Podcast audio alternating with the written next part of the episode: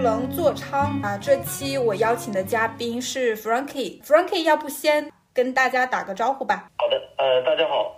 我就职于某大型国企汽车公司的一个新的品牌，现在负责智能座舱的产品的高级经理，负责一些软硬融合，包括智能驾驶等等的一些相关的交互内容。之前在蔚来也做过四年半的产品经理，包括产品体验。在之前在传统车企上汽通用做过三年技术，做过三年多的产品定义，是这么这么一个经历。嗯，好的。那我们第一个话题是。因为现在大家很多人都在说智能座舱嘛，那什么是智能座舱呢？它又与传统的座舱有哪些区别呢？OK，我觉得这个智能座舱首先它就是一个人为的一定义嘛，其实就像手机和智能手机一样，那之前大家用的都叫手机，那为什么有了智能手机这样一个说法呢？其实就是。乔布斯他把这手机变得有很多 app，有很多程序了。最早还有个叫多福达的，其实那个也算是智能手机了。但是应该是乔布斯的 iPhone 之后，大家才对智能手机家喻户晓了，越来越深入人心了。那智能座舱本来也是一样的，其实最早没有什么智能座舱的，就是仪表都是物理性质的仪表嘛。我觉得它一个里程碑应该是特斯拉的 Model S 那么大的一个屏，相当于把巨大的一个 iPad。怼在车机了，智能座舱的，我觉得这种叫法应该是越来越深入人心了。所以其实智能座舱就是座舱，它很智能、智能化。那我再讲一下，咱们行业内经常说的智能座舱呢，其实它有广义和狭义两方面讲。那狭义的讲呢，就是原来的呃传统意义的仪表和中控，那这些呢现在都数字化了。那广义的讲呢，智能座舱其实包括了整个驾驾驶员和成员舱，包括了除了狭义的这些呃定义之外呢，还有什么空调、座椅、香氛、氛围灯、车内的影像啊、车内检测等等，其实这都可以归结到智能座舱这样一个范畴。那其实智能座舱和普通座舱它的区别啊。我觉得可以参照手机和智能手机，就是第一是可升级的，然后它有丰富的个性化设置，并且可以配置的，可以满足用户更多的场景需求和行车驻车的需求。嗯，其实我还看了一眼座舱的发展历史，好像从一九二四年就有了，最开始的形态是车载收音机，然后到了二零零一年的时候。宝马引入了中央显示屏，又到了零六年，又引入了车载导航，后面就是一五年又有了苹果发布 CarPlay，然后后面就是智能化的东西越来越多了。那是智能的东西越多越好吗？它真的是有实际的需求吗？嗯，我觉得是不一定的，不是说。智能化的东西越多越好，有有几个点啊。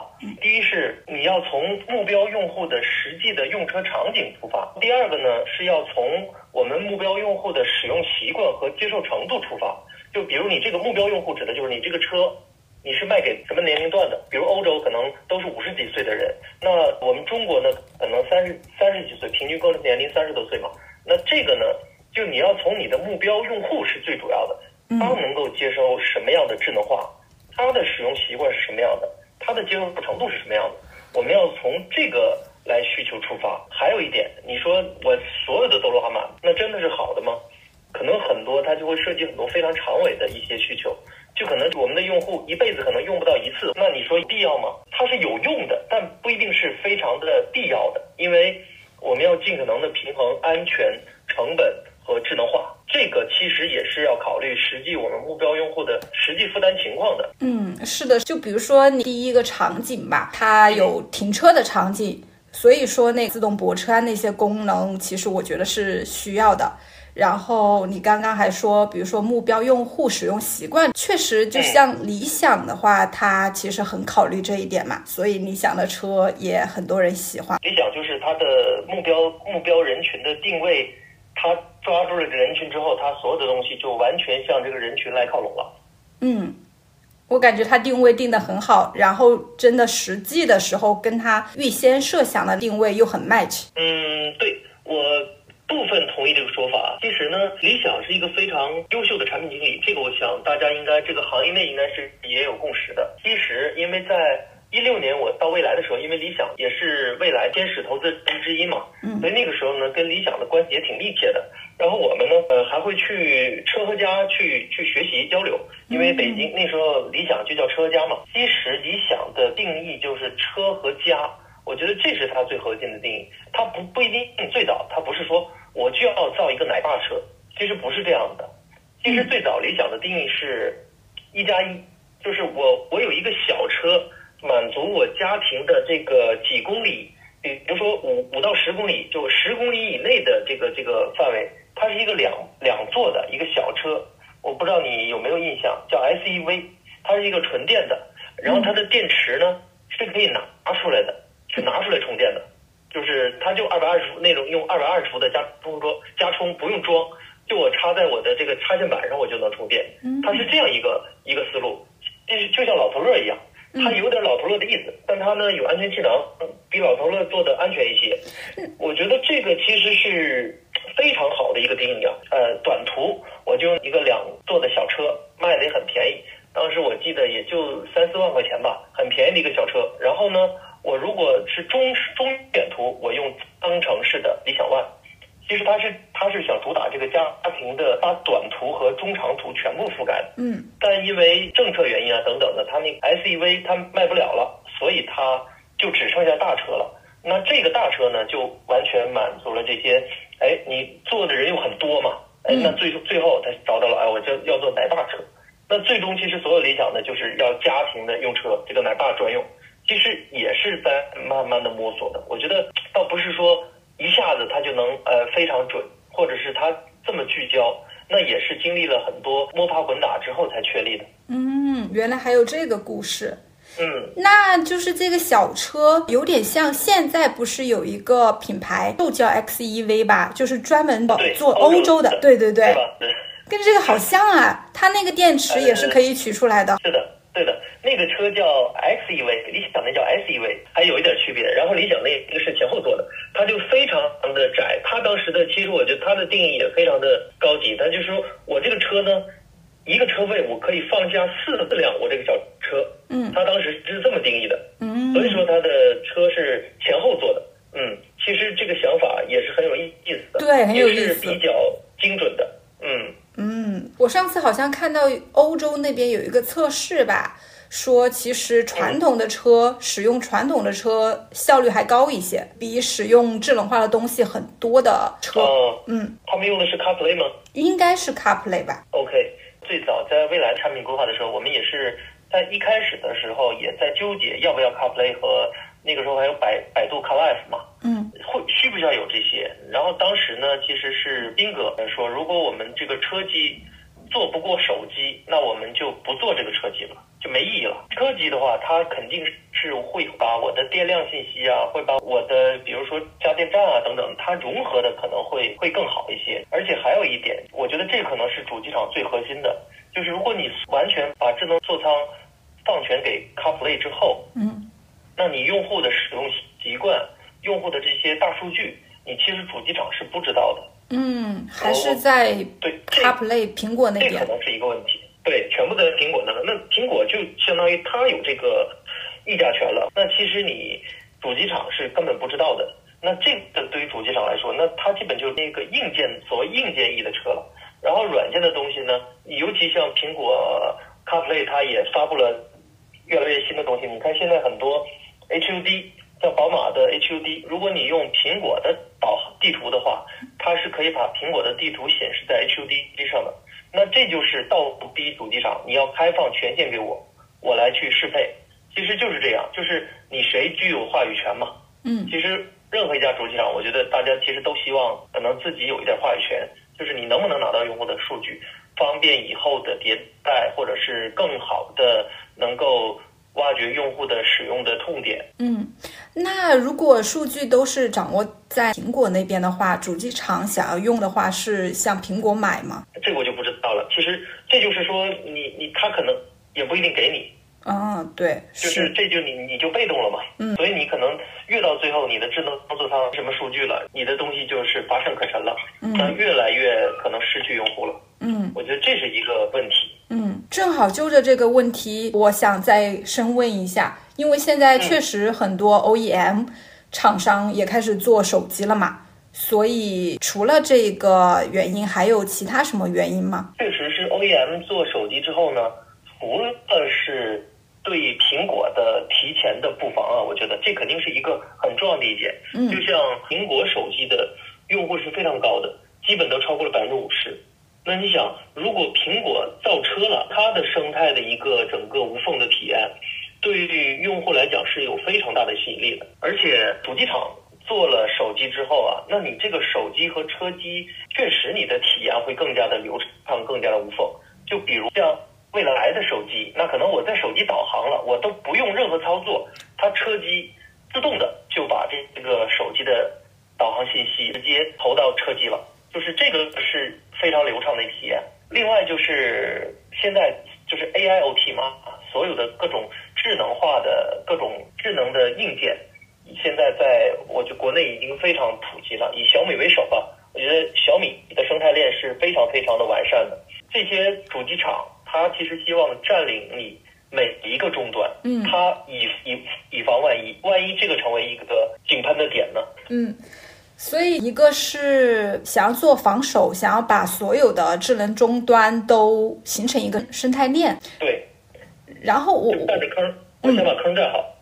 对，嗯是是的，我其实还有一点点考虑，因为嗯比如说以后真的完全自动驾驶之后，汽车安全的可以自动的把人从 A 点送到 B 点嘛，然后就有一点像，比如说你在高铁上，或者是你在房间里面。那其实我们现在在高铁上，在房间里面用的玩的最多的还是手机呀，所以我感觉这个也有点意思。我也是这么想，就是如果你在智能座舱中，你要做的很多功能嗯。没有手机的体验好，就比如说很多小程序，嗯。现在有很多这个主机厂，它会在车机端放很多的小程序，以体验它这功能的这个我丰富程度，我生态的丰富程度。嗯。其实呢，它不一定好的，你又占了这个内存资源，然后呢，你又不用，就像比如说订机票、订酒店，哦，还有饿了么，我上次看到斑马的饿了么订奶茶。除了有一点啊，就是你看现在有很多那个 AR 眼镜、VR 眼镜嘛，包括很多为什么车内有那个大屏幕，嗯其实这个呢是手机没办法比拟的，它突出的是这个沉浸感。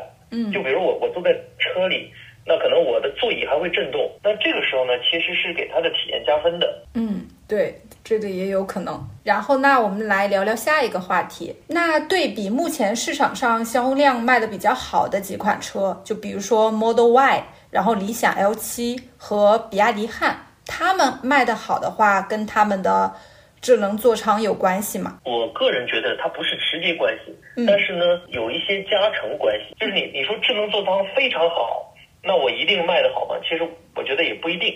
但是呢，只能说国人对于智能座舱的易用性，它的就需求越来越高了，因为。还是那句话，国人的目标用户，他们的年年龄段相对比较低，就是目标人群的年龄段比较低，他们对于科技产品也接受度很高，所以说智能座舱在中国发展的就比较快。嗯就像我再举一个例子，我有个同事，他爸爸买了一个领克零八那个混动车嘛，然后他就是前两天刚刚飞回家，然后给他爸爸教了他爸爸半天的智能这个这个智能座舱的这些功能都怎么用。你想，他爸爸一个五十多岁的人，我觉得这就是涉及到一个问题。那现在还是你的目标人群和目标定位是什么？像比亚迪的用户，因为比亚迪很多车就是十几万车居多嘛，秦啦、宋 Plus 啊等等的，其实他不再在乎我这个是不是特别美，品质这个这个 UI 设计是不是很高级，像特斯拉那么高级，他真的可能无所谓的，他就说啊，我有了，有导航了，有什么，我有实用，够了。他对美可能没有那么高的诉求，我觉得这个可能还是看目标人群吧。嗯嗯，所以就是先看这一款车的产品和定位是什么，然后再去配它座舱里面应该配哪些产品。对，我是这么理解。你像理想那么那么方方正正大大的，如果你做一个特别柔美的智能座舱的 UI 风格，可能也不太也不搭不太相符，对，嗯不太搭。嗯，是的，明白。然后下一个话题就是因为现在 Chat GPT 很火嘛，那你你觉得 Chat GPT AI 这种对智能座舱的发展会有什么意义和影响吗？嗯，很多智能手机的技术或者是智能终端的技术，那最终呢，大家都都要想一想，哎，我能不能移植到智能座舱？有没有这样的场景？其实还是大家想先把坑占上。嗯，我个人理解啊，现在所谓的大模型呢，其实它擅长的就是什么自然语语言的处理、图像的识别、语音的识别等等。就比如说自然语音处理呢和语音的识别这两个，我们本能的就会联想到车内的语音。那语音其实对于行车来讲啊，它是很有必要的，因为你你这个涉及到安全嘛。你肯定很多东西，你的简单的操作，呃，你找不到地方，你还要一个一个去去找，你直接用语音说就好了，就这个是很方便的。那我这个大模型的应用，我是否有充分的价值？我成本是否能控制得住？因为现在大模型上车呢，我知道的情况是它是按照 token 来的，就是我要说一个什么东西，它一个 token，我有几用了几次 token，我调用了几次，那你就需要付多少钱？这个现在呢，还是由主机厂，如果需要的，主机厂可能要买单的，要付钱的。那还有第二大模型的一个比较重要的点呢，它对于图像识别能力，但是呢，这个识别还是只是说我能看到它，我能知道它是啥，但是这里面其实是否敢让它敢让这个机器来操作，就我识别到大模型识别到我一个东西，我的车是否能把这个当做最终的判断？现现在行业内还是不敢的，因为嗯。自动驾驶有一个规则控制性，规则控制就是我到底现下一步我是要刹车，我还是要转弯，我还是要怎么样？这个现在还不敢让大模型来做的，因为这个大模型还涉及到可能伦理问题啊，可能的风险啊，你万万一识别错了怎么办呢？就是可能涉及到这些问题，这个也是现在没办法避免。所以都是一个方向。它不只对智能座舱嘛，就是大模型对整个智能化都是有帮助的。嗯，那但是具体，你就像刚才我们说的，是否智能化越多越好呢？是否大模型一定要上车呢？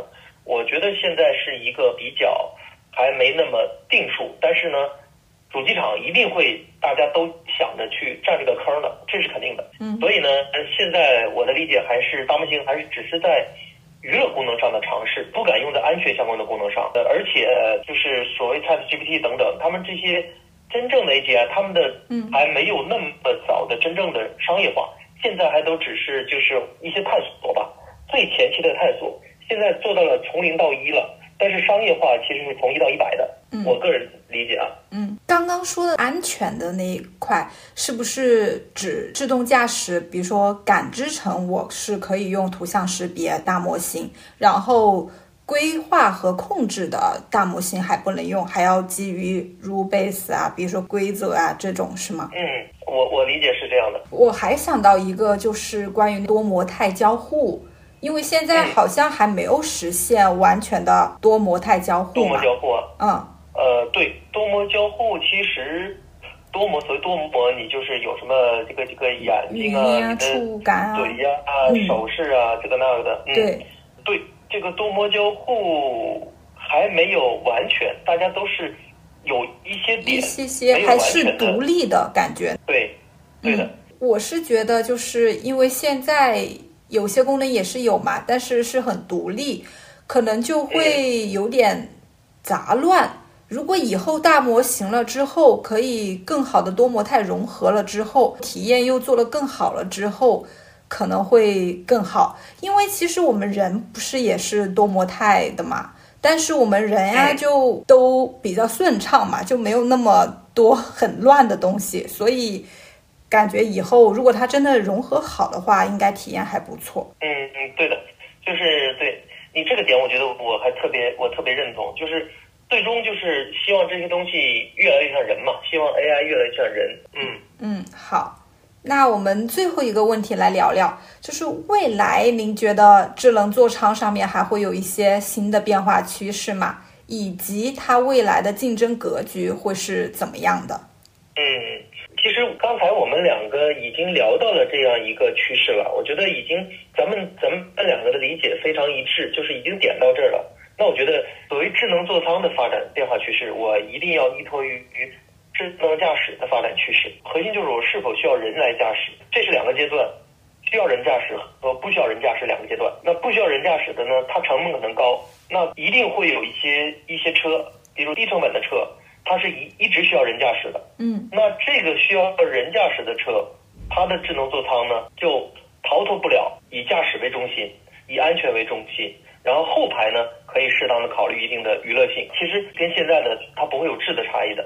那当我们不需要人驾驶的时候，那我们可能智能座舱的属性更加的，要么我我可以睡觉，你帮我挡上点儿，对吧？睡觉的时候可能我不希望太亮，然后呢，我能够哎，我想在车上我看个电影，或者我可以休闲一下，那这个时候我的沉浸感更好啊。嗯，那 OK，还是要考虑整个我的这个使用场景。但是有一点，我觉得我我一定得说一下，就是其实我们现在考虑的很多呢，都是在哎在一线城市的一些用户场景。嗯，那很多小地方，它的本身城市比较小，或者城镇，它都很小的。嗯，它可能开一趟车十几分钟就到了。那我我这个十几分钟，我需要这么多所谓的花活来来帮我去解决这些问题吗？可能对于这些用户就没啥意义了。那我在车里干啥呢？我可能真的就是刷手机了，刷个十几分钟手机，那我就到了。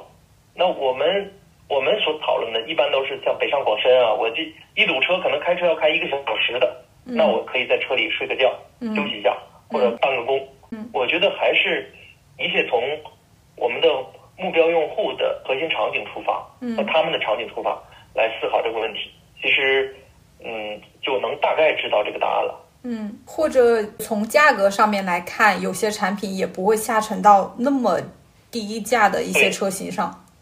对的，而且我感觉好像也没有什么新的东西出来。对，就顶多是内饰的一个重构，就是整个智能座舱，我这个广义的嘛，包括了内饰，你的座椅可能需要重构，嗯，然后呢，你的座椅的可能你的你舒适就顶多是这些。那感觉好像也没有一些新的投资或者是创业公司的机会了，因为其实现在嗯，做智能座舱的公司已经很多了嘛，而且也有很多上市公司。嗯，除非就是一些单纯服务于某一些主机厂的这些，比如这个主机厂它的盘子足够大，嗯那他希望呢培养自己的这个供应商，嗯不受别人的左右，或者就是他单独成立一个公司。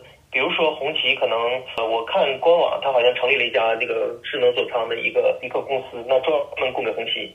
那哦，这些可能它是有市场，但是您说，我完全的第三方，我没觉得有。现在其实已经做得很好了，国内的很多这些呃 Tier One 已经挺成熟的了。嗯，是，再有什么新的，可能只能是说从其他的行业吧，就像我们现在没有想到的，那其他行业，就像刚才说的，那我有 VR 了，我在车里看电影的时候，我不要车内的大屏，那个屏多贵啊！我这个 VR 眼镜就像未来为什么做那个呢？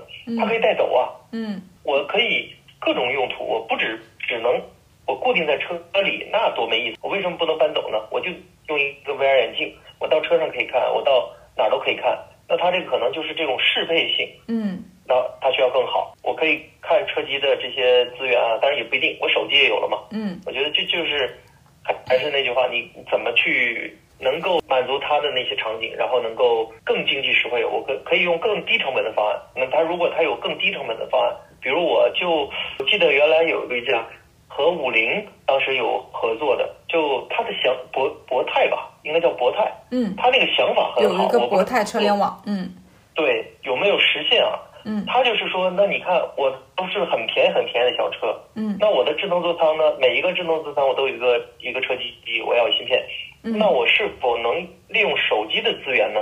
嗯。利用手机的算力来为车机服务呢？